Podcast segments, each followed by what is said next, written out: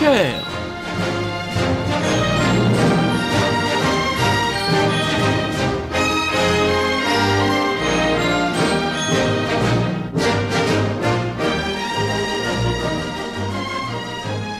chers auditeurs, très chères auditrices, bonsoir, rockin' chérien, rockin' chérienne, je vous salue. Oui, aujourd'hui, dimanche 14 février, c'est la fête des amoureux.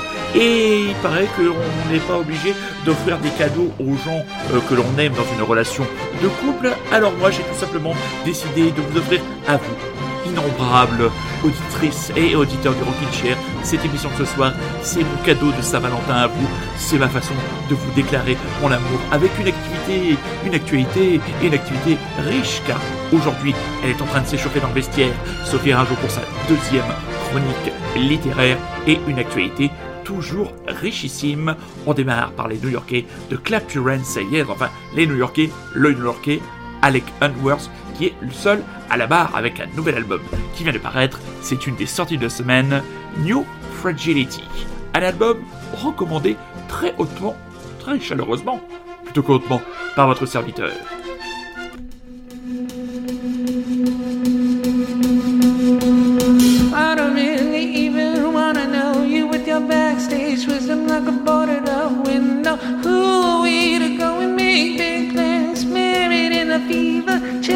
Children in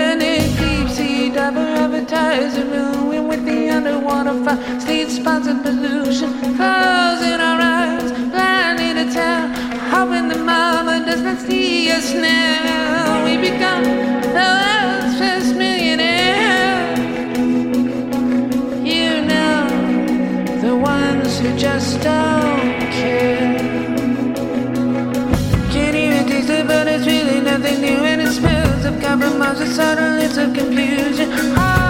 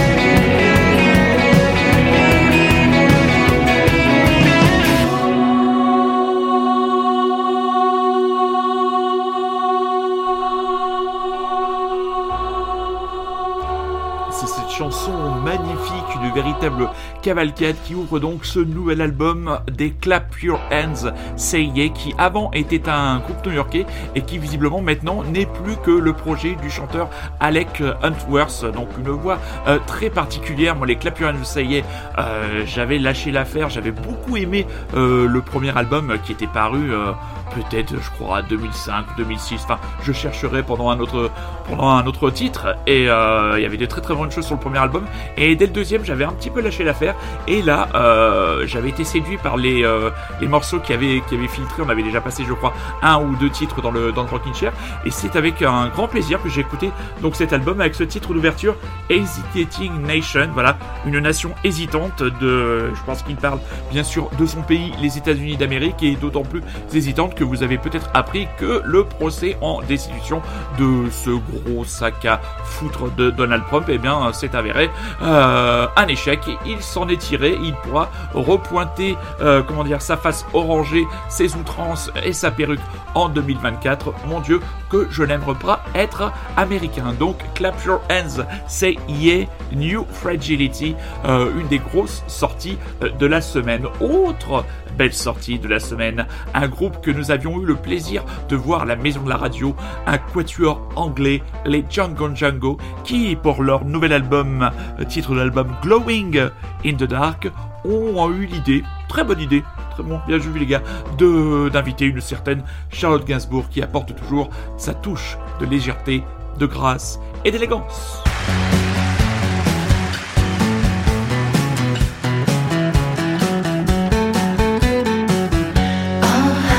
gardens and the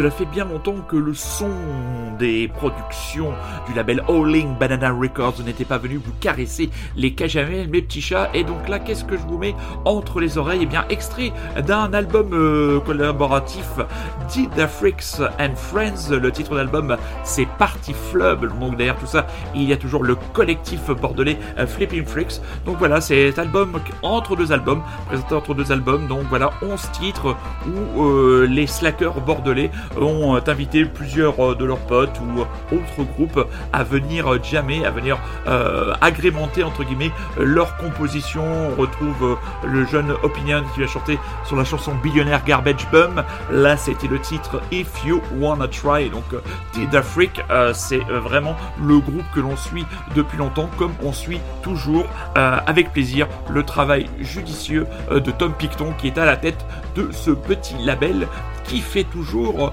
place à des talents extrêmement prometteurs. Un comeback, mais qu'on n'attendait plus. Euh, via mon radar des sorties, je vois que les Autour de Lucie euh, ressortent un 45 tours avec deux titres. Alors Autour de Lucie, euh, pour les plus jeunes d'entre vous, ça ne vous évoque euh, pas grand-chose. Euh, pour les quadras comme moi, c'est un groupe qui a eu son petit moment de gloire au mi-temps des années euh, 90 avec comme figure entre guillemets de proue la jolie blonde Valérie Lelio, un groupe qui a toujours navigué entre une pop française délicate et vers des albums aux sonorités un peu plus trip-hop. Moi je suis très très fan du tout premier album que je dois avoir dans ma discothèque. Et là, donc voilà, euh, un 45 tours, deux titres, euh, deux titres très de très bonne facture, donc une double bonne surprise. Et le premier titre de ce 45 tours euh, que nous allons vous proposer ce soir, très chers auditeurs, c'est le titre Bunker. Donc voilà, toujours et encore de la pop française de qualité dans le Rockin' Chair. Et oui, c'est l'une de nos marques de fabrique, mes petits chats, vous le savez.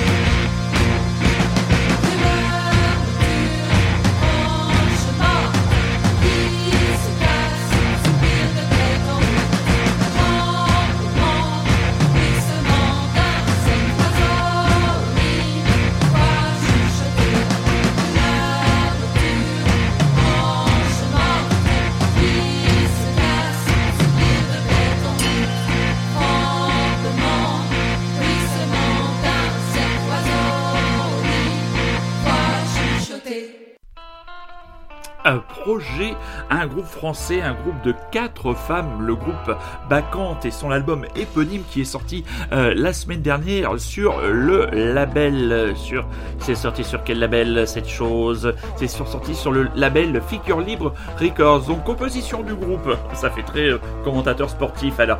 Amélie Grosselin à la voix et à la guitare électrique, Claire Grupalo, voix harmonium indien, ça ne s'invente plat et clavier, Astrid Radig à la voix et à la batterie, Faustine Selman, voix harmonium, harmonium, oh bah, j'ai du mal avec ce terme, harmonium indien et clavier, donc je cite hein, une partie du dossier de presse, ces 15 dernières années, ces quatre artistes ont arpenté des terrains variés participant à la singularité radicale du projet.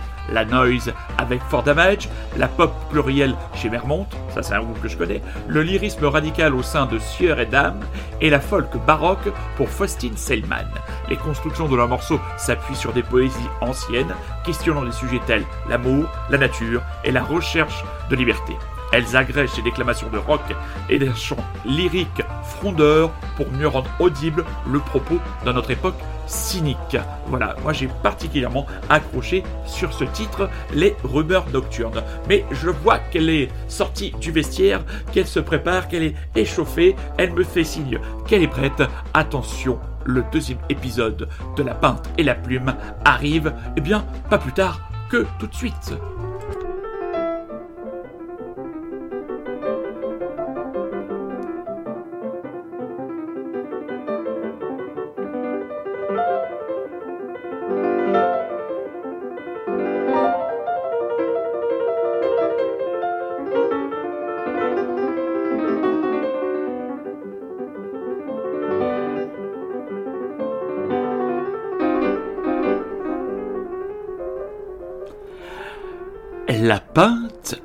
La Plume.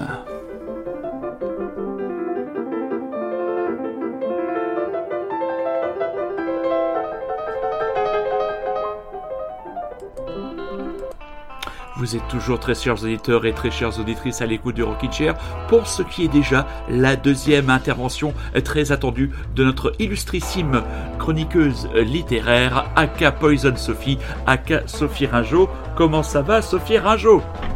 Très bien, et toi Manu, comment Eh ben, vas-tu Ça va très bien, je vais te monter un petit peu parce que je ne t'entends, je ne t'entends pas très bien. Euh, comment que c'est-il que ça va depuis la dernière fois? Eh ben écoutez, euh, le soleil est, est au rendez-vous, euh, un dimanche formidable s'annonce, N'est-ce pas N'est-ce pas N'est-ce pas dans en ce compagnie de, de bouquins et de, et de rires et de chants. C'est une parfaite définition du Rockin' Chair de ce soir. Les rires, euh, les chants, c'est l'île aux enfants, enfin voilà. Alors, après nous avoir emmenés dans le Paris interlope nocturne et très sombre, il y a un mois, où nous emmènes-tu ce mois-ci? Alors, je vais tout vous expliquer. Alors, figurez-vous que l'idée de cette chronique m'est venue grâce à un texto d'anniversaire reçu avec quelques jours d'avance sur la date. En vérifiant mon calendrier, je me suis d'abord dit que j'avais encore du sursis pour vieillir, puis, comme il venait de ta part, cher Manu, je me suis rappelé qu'il fallait que je trouve rapidement un sujet pour la peinte et la plume. Ah. Chaque année, mon anniversaire tombe fatalement un 20 février, et fatalement, je pense à Kurt Cobain qui est né ce jour-là, mais bon, il n'est pas écrivain. Mais il y a aussi Hunter S. Thompson qui est un écrivain foutraque que, si vous ne connaissez pas, vous allez bientôt le connaître. Il est aussi mort un 20 février. très bien. Bingo, j'avais mon idée. Alors aujourd'hui, nous allons parler de trois électrons libres, deux écrivains et une photographe, qui ont livré chacun une œuvre marquante et singulière contre vents et marées.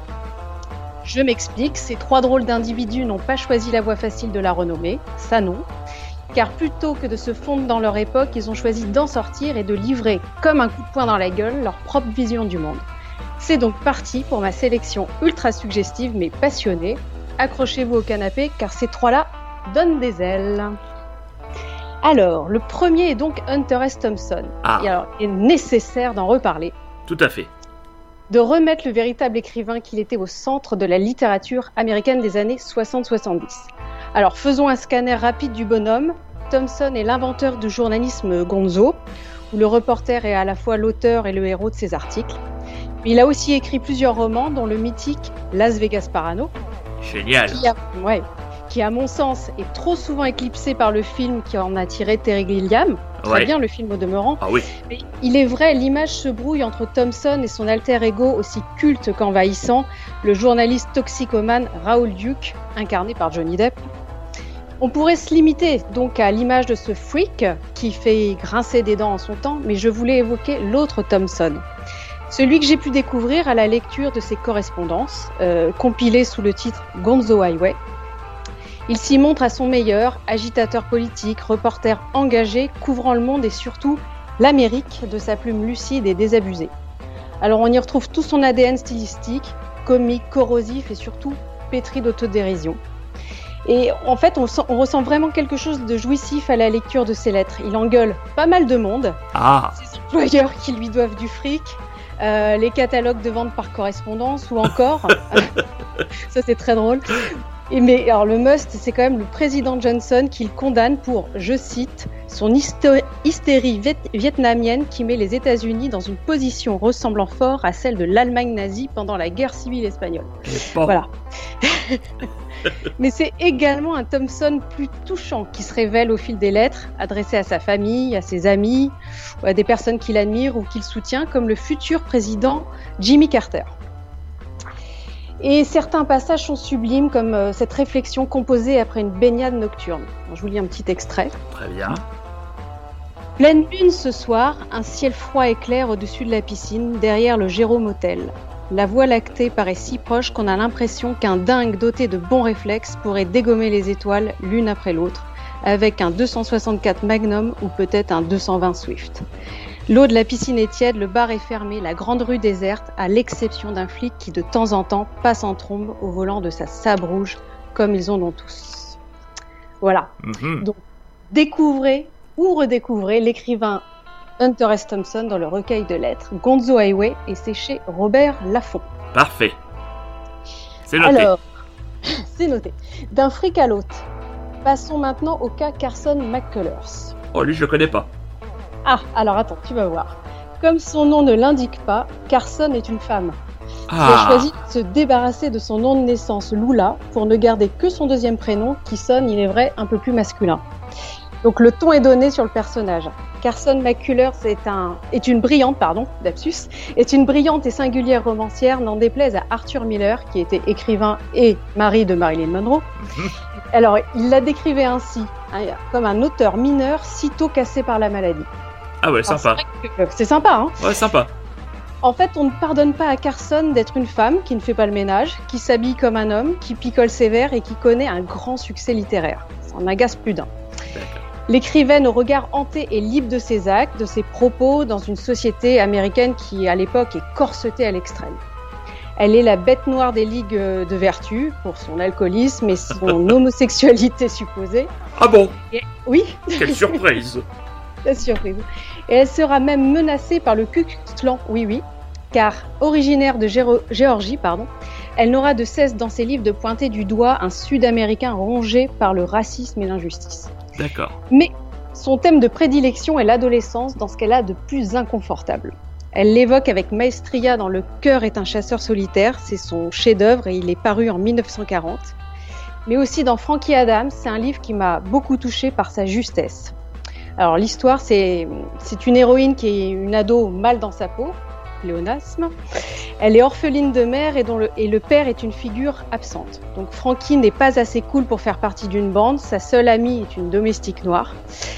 Alors on va la voir rôder dans la ville et, et essayer de trouver une oreille attentive.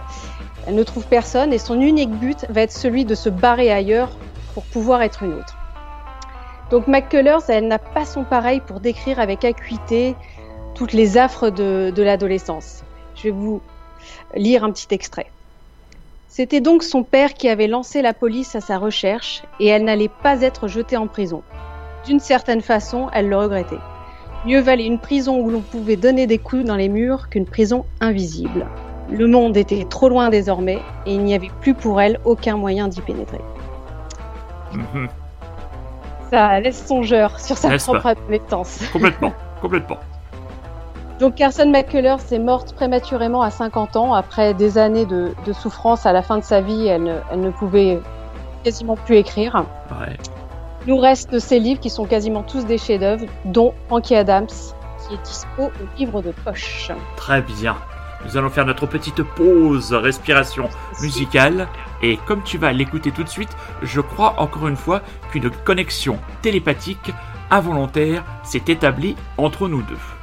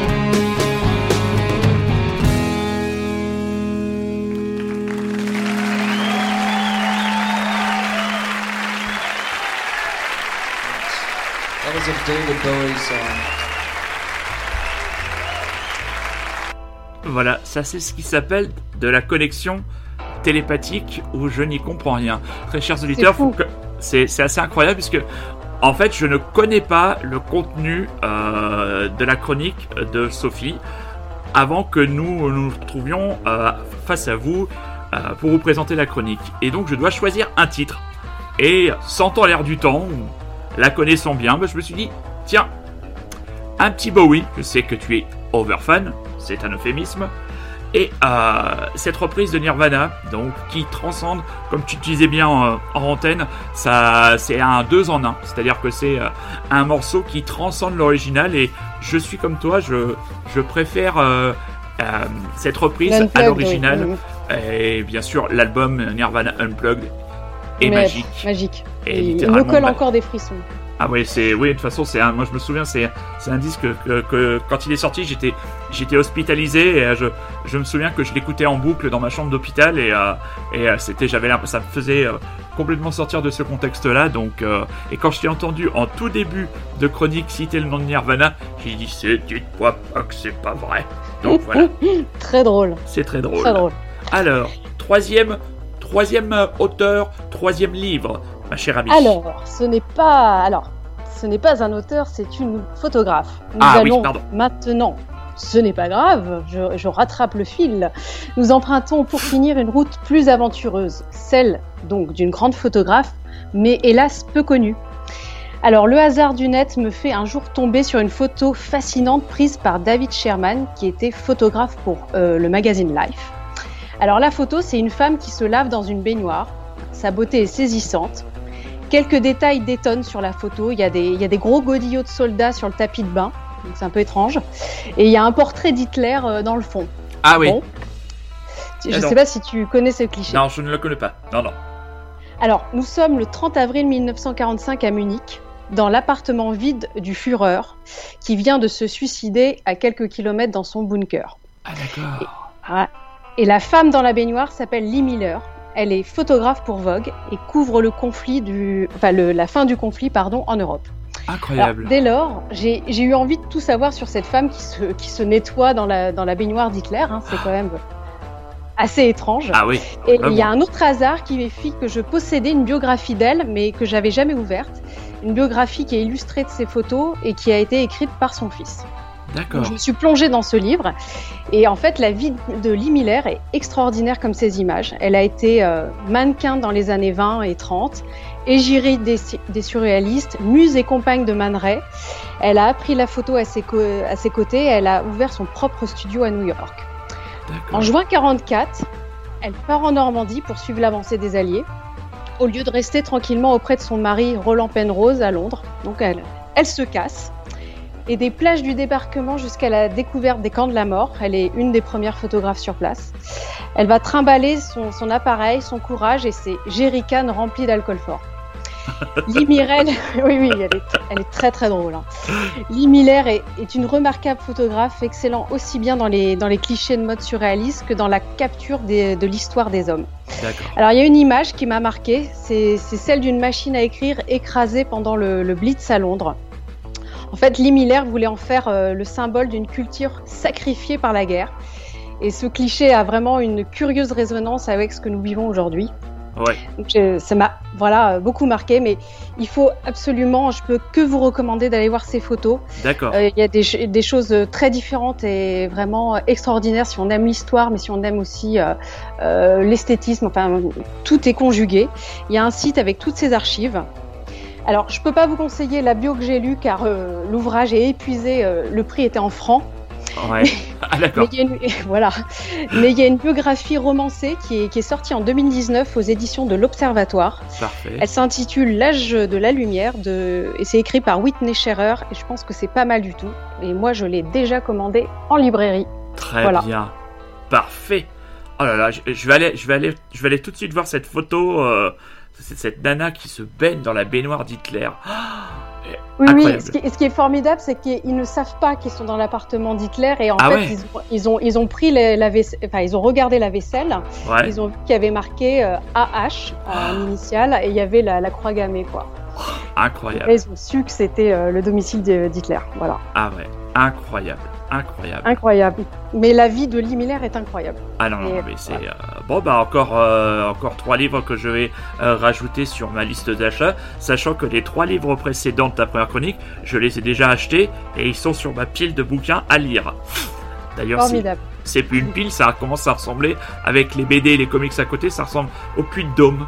Voilà, pour faire une salutation à nos auditeurs auvergnats et d'ailleurs et de tous ceux qui aiment ce beau pays. Sophie, c'était encore une fois impeccable. Beau travail, ma chérie. Bravo, bravo. Merci. Ah oui, là tu, euh, là on sent, on sent la- on sent poindre le professionnalisme et, et surtout beaucoup plus de décontraction. C'était parfait. Parfait. Merci, merci. Ne dites pas trop que c'était parfait parce mais qu'après, c'était, alors, c'était pas parfait. On va dire que c'était très bien. Comme ça, ça laisse, ça, ça te laisse une, ça laisse ouvert. Ouais, ça voilà. te laisse ouvert une marge de progression. Je t'embrasse, Sophie. Je te remercie et je te dis Très à dans un mois. Merci.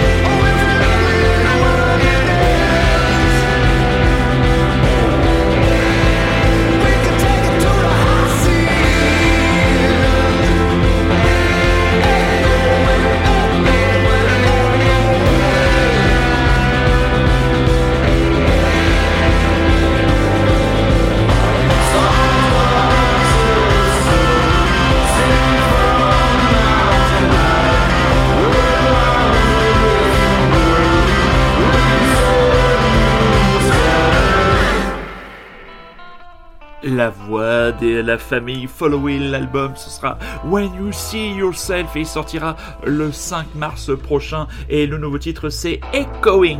Vous savez que dans le Rocket Chair, on vous parle toutes les semaines de séries. Et là, nous avons décidé de vous parler d'une série qui vient d'être, euh, qui est en cours de diffusion, mais que j'ai euh, clairement euh, binge-watché, qui est la série Paris Police 1900. Synopsis. 1899, la République est au bord de l'explosion prise en étau entre les ligues nationalistes et antisémites et la menace anarchiste, le cadavre d'une inconnue retrouvée dans la Seine va propulser un jeune inspecteur ambitieux au cœur d'une enquête criminelle qui se révélera un lourd, pardon, un lourd secret d'État. Il va croiser la route de l'épine, le fameux préfet, de retour à la tête de sa préfecture, vérolé par les luttes de pouvoir, de d'une première dame avocate, de la première femme avocate et d'une courtisane reconvertie en espionne. Ces personnages que tout oppose vont s'unir pour affronter un coup d'État. La belle époque n'a de belle que le nom.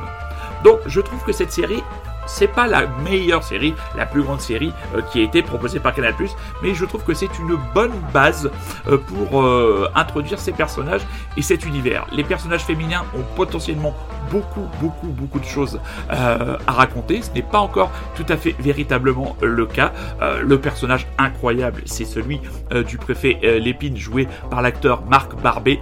Il est absolument incroyable. Il a cette fameuse réplique quand un policier fait mal son travail. comment vous appelez-vous? On le voit virer un, un pauvre policier qui ne savait pas qui c'était et qui l'a interpellé entre guillemets dans la cour de la préfecture. Jérémy Lahert qui joue le rôle de l'inspecteur joint, personnage principal, a un petit peu quand même de mal à exister. Mais moi j'ai eu un gros coup de cœur pour l'acteur Thibaut Evrard qui joue le rôle de Fiercy à un autre policier euh, qui est employé euh, en termes euh, comme un espèce de, de gros bras extrêmement méchant et extrêmement agressif et qui va bah, se retrouver face à ses propres limites dans, dans ce qu'on va lui demander de faire et il va en avoir assez de, de, cette, de toute cette violence. Et puis on découvre un contexte avec cet antisémitisme qui avait à l'époque véritablement euh, pignon sur rue. On peut pas, on peut pas dire mieux avec une ligue française de l'an- l'antisémitisme avec la famille, la famille Join qui était euh, une famille donc qui était à la pointe entre guillemets de ce combat avec des meetings où on pouvait hurler euh, à mort les juifs et où on égorgeait un jeune cochon sur lesquels on avait mis un uniforme euh, de- censé représenter le capitaine Dreyfus. Donc la série est extrêmement noire. Euh, très violente. Euh, franchement, c'est pas la série que vous pouvez regarder euh, en famille, mais c'est une première saison. Alors je ne sais pas s'il y aura une deuxième saison. Moi, j'ai trouvé ça relativement haletant. Il y a une enquête policière assez classique qui va nous plonger dans les arcanes de l'aristocratie et du pouvoir de l'époque. Ça se regarde vraiment très très bien et moi, je suis vraiment impatient de voir une deuxième saison donc de euh, Police euh, Paris Police 1900. Je vous la conseille. C'est actuellement disponible sur Canal+ et sur Canal+ à la demande.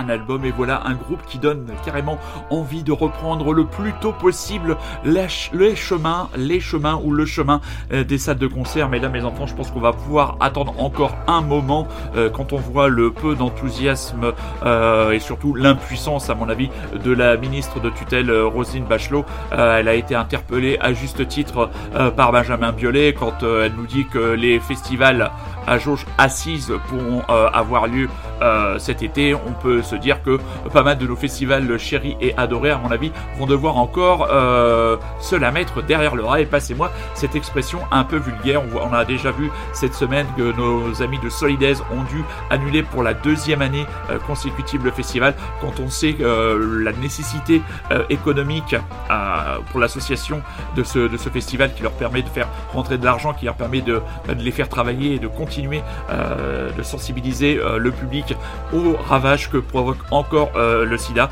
Euh, c'est bien triste. Hein, il y avait eu un communiqué de Ben Barbeau, le responsable du Hellfest, qui avait déjà interpellé euh, Madame Bachelot il y a quelques temps. Ça sent véritablement le sapin pour les concerts euh, pour cette année 2021. Moi, je ne cesse euh, de pronostiquer une année blanche.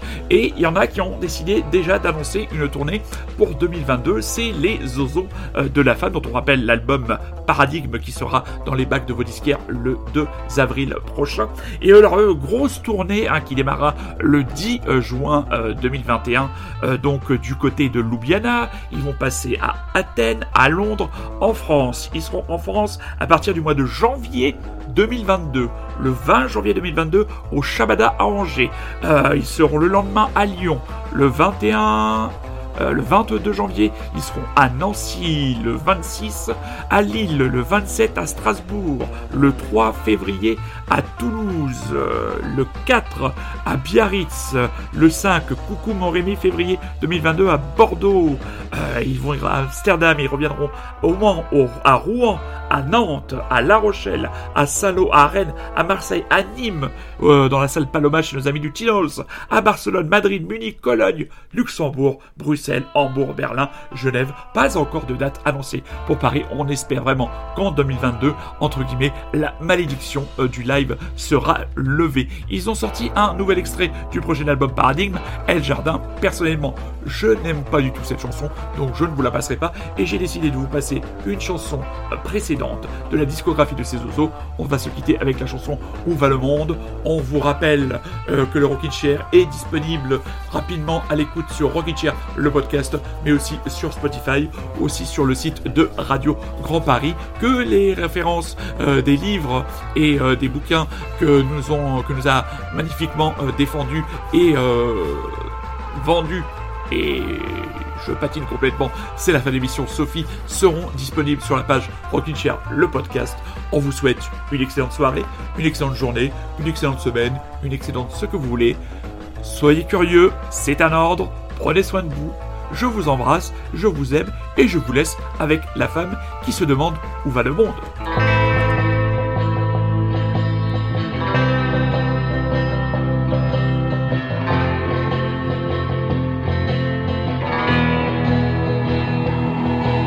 Mais où va le monde? Pourquoi des fois je me demande si les filles et les garçons sont si cruels Où sont mes vrais amis? Pourquoi je me méfie? Bien faire de tous ces sacrifices. Oui, personne n'est fidèle, mais pourtant la vie doit rester toujours belle.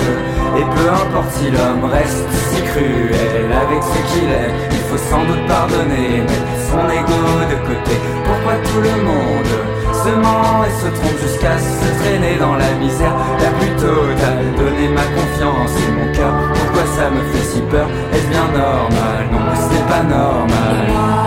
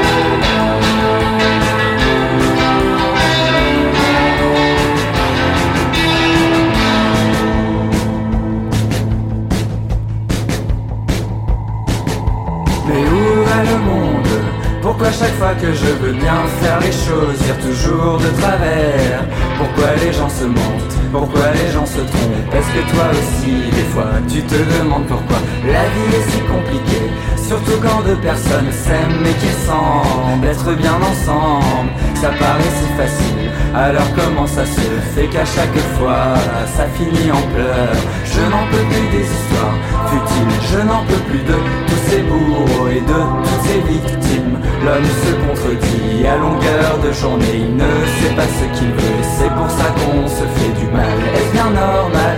Il y a des questions où je sais que je ne trouverai jamais la réponse il y a des choses auxquelles on ne peut rien faire, il faut sans doute s'en moquer, passer à travers.